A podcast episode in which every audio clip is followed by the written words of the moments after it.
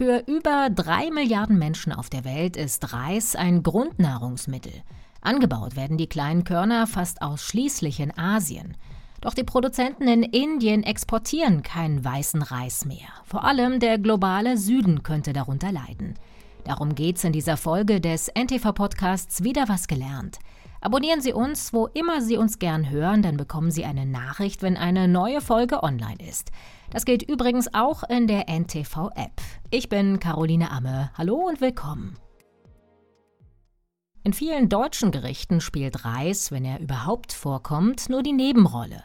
Doch für ein Drittel der Weltbevölkerung sind die kleinen Körner Lebensgrundlage. Für über drei Milliarden Menschen weltweit ist Reis ein Grundnahrungsmittel. Der wichtigste Reisexporteur ist Indien. Das bevölkerungsreichste Land der Welt ist für etwa 40 Prozent der Lieferungen für den Weltmarkt zuständig. Doch große Mengen dieser Lieferungen werden in Zukunft fehlen, denn die indische Regierung hat den Export von weißem Reis gestoppt. Weißer Reis, das ist polierter Reis. Ähnlich wie bei weißem Mehl wurde dabei die Silberhaut und die Samenschale darunter entfernt. Diesen weißen Reis essen die meisten Menschen in Indien. Für Basmati-Reis übrigens gilt das Exportverbot nicht. Reis ist in Indien wie in vielen anderen asiatischen Ländern Hauptnahrungsmittel Nummer eins, hat uns der Agrarökonom Daniel Müller vom Leibniz-Institut für Agrarentwicklung in Transformationsökonomien gesagt. Indien versucht damit, die Inlandspreise niedrig zu halten, um insbesondere den ärmeren Bevölkerungsschichten das zentrale Grundnahrungsmittel Reis zu niedrigen Preisen zur Verfügung zu stellen. Es gab jetzt ja während Corona auch in Indien schon eine Nahrungsmittelpreisinflation und da wollten sie nicht riskieren, der Bevölkerung noch höhere Preisaufschläge aufzubürden. Daher denke ich, ist es aus indischer Sicht ein verständlicher Schritt, aber es hat natürlich einige Implikationen für die globalen Nahrungsmittelmärkte und für die Handelsströme. Vergangenes Jahr hat Indien rund 130 Millionen Tonnen Reis produziert. Das war zwar etwas mehr als im Jahr davor, aber weniger als erwartet. Erst gab es letztes Jahr eine Hitzewelle und es war viel zu trocken. 13 Prozent der Reisernte gingen verloren. Im Herbst hat ein ungewöhnlich heftiger Monsun einen Großteil der Ernte vernichtet. Deshalb hat Indien schon im vergangenen Herbst beschlossen, keinen Bruchreis mehr ins Ausland zu exportieren. Für weißen Reis wurde ein Ausfuhrzoll von 20 Prozent eingeführt. Das Land hat auch den Export von Weizen und Zucker eingeschränkt.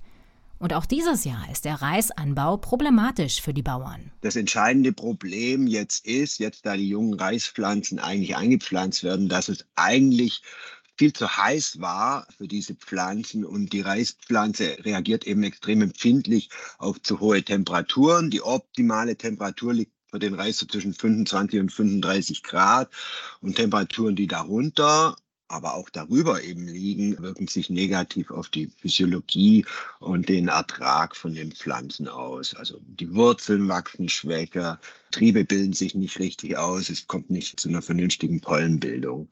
Und da ist eben die Extremhitze, die dieses Jahr in Indien über längere Zeit aufgetreten ist in Verbindung mit dem El Nino zum Teil, wird eben vermutlich zu Ertragsrückgängen beim Reis führen. Zu hohe Temperaturen stressen die Reispflanzen. Dadurch können die Landwirte weniger ernten. Andere große Reisnationen können bei der Reisernte nicht einspringen. In China zum Beispiel ist das Wetter ähnlich extrem wie in Indien. Am 16. Juli wurde eine Rekordtemperatur von 52,2 Grad gemessen. China leidet auch in vielen Regionen, vor allem in den Hauptanbauregionen, unter einem ähm, großen Druck von Wetterextremen. Es kommt immer häufiger zu Flutkatastrophen. Es kommt immer häufiger zu Starkregen. Aber es kommt eben wie auch dieses Jahr immer häufiger zu extremer Hitze. Und alle diese Faktoren können jetzt die Getreideproduktion, nicht nur Reis, auch die anderen Hauptnahrungsmittel, Weizen, negativ beeinflussen. Und deshalb ist auch China stark vom Klimawandel beeinträchtigt und versucht sich anzupassen und wird auch vermutlich bei verschiedenen Produkten mit Ertragsrückgängen umgehen müssen. und da versuchen Strategien zu entwickeln, um die abzufedern, um sich anzupassen, um vielleicht weniger zu verbrauchen und mehr zu importieren. Reis wird fast komplett in Asien produziert. Etwa 90 Prozent stammen von dort.